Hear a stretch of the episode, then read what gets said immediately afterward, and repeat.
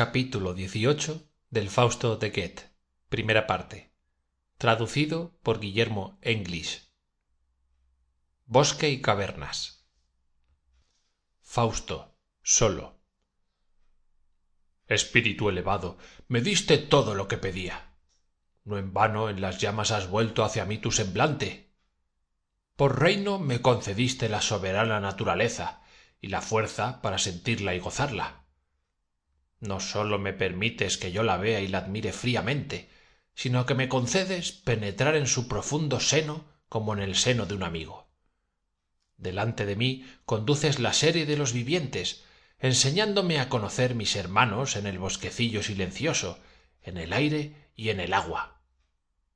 Cuando la tempestad ruge y devasta en la selva los gigantescos pinos destrozando y sacudiendo los troncos y las ramas cuando su caída truena hueca y sordamente en el valle me llevas a las seguras cavernas.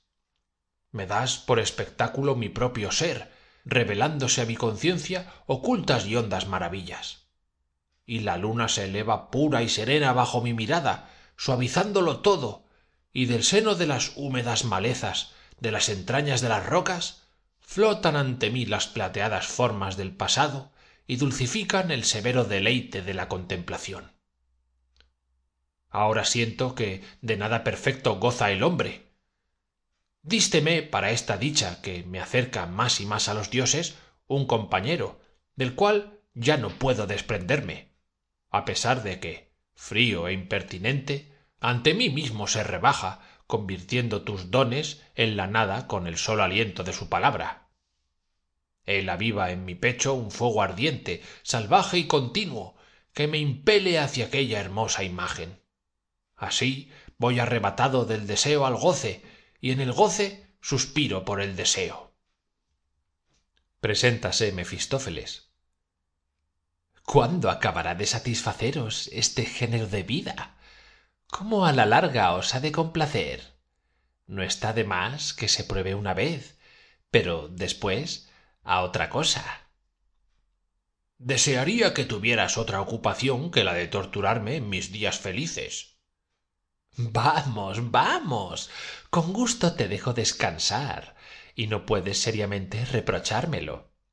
Con un compañero displicente rudo y necio como tú hay en verdad poco que perder.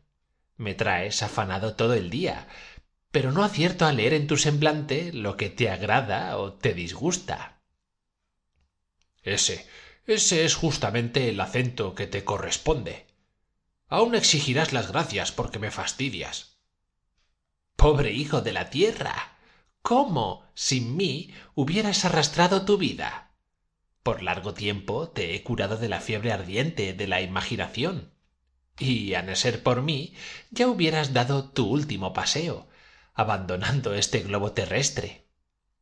Qué encuentras en las cavernas para encerrarte como una lechuza en las rajas de las rocas para aspirar como un sapo tu alimento en el húmedo musgo y las mojadas peñas dulce y bello pasatiempo.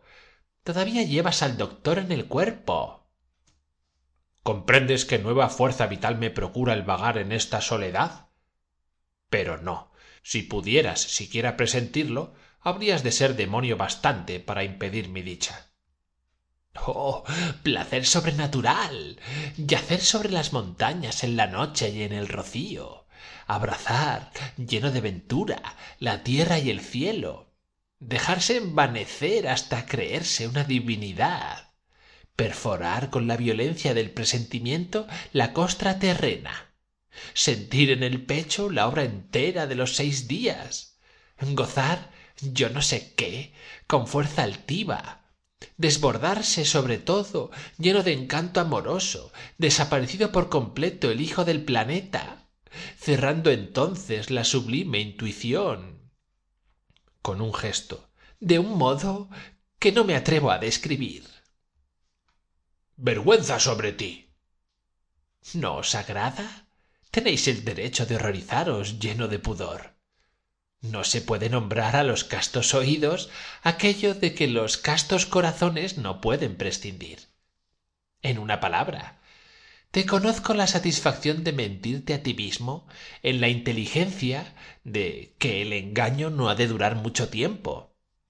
Otra vez te encuentras extenuado, y a poco que esto dure, sumido en la imbecilidad, la rabia o el terror. Pero basta de esto.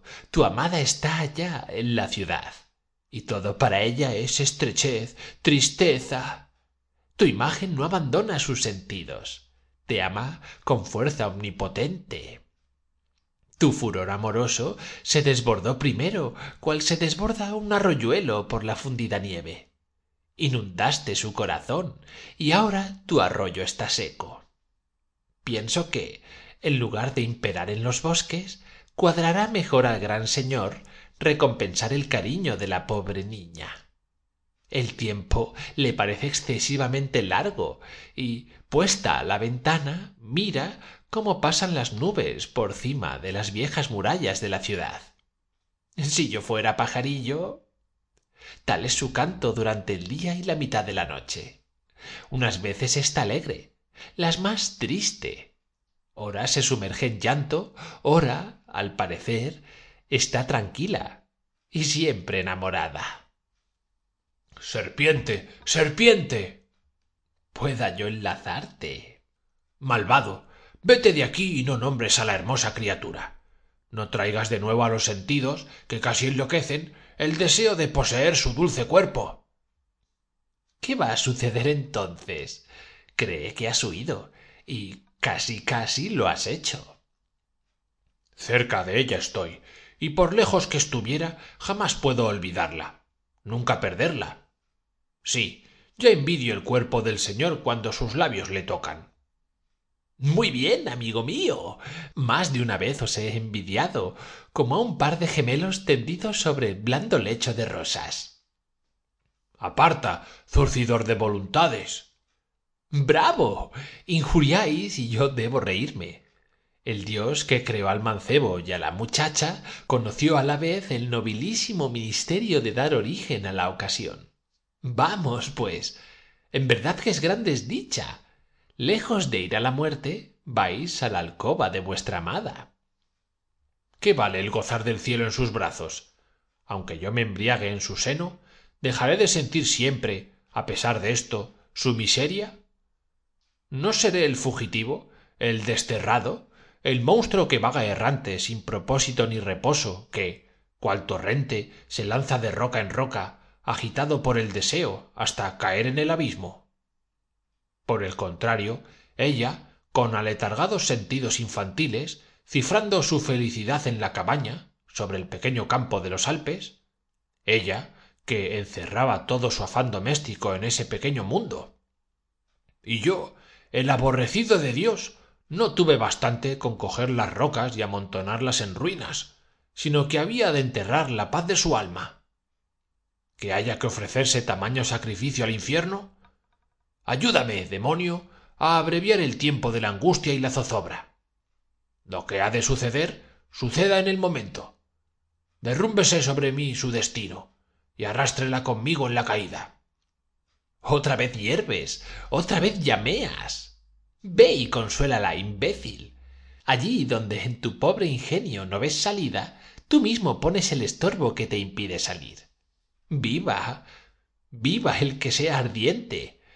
Por lo demás, paréceme que estás medianamente endiablado, y no encuentro cosa de peor gusto que un diablo que desespera.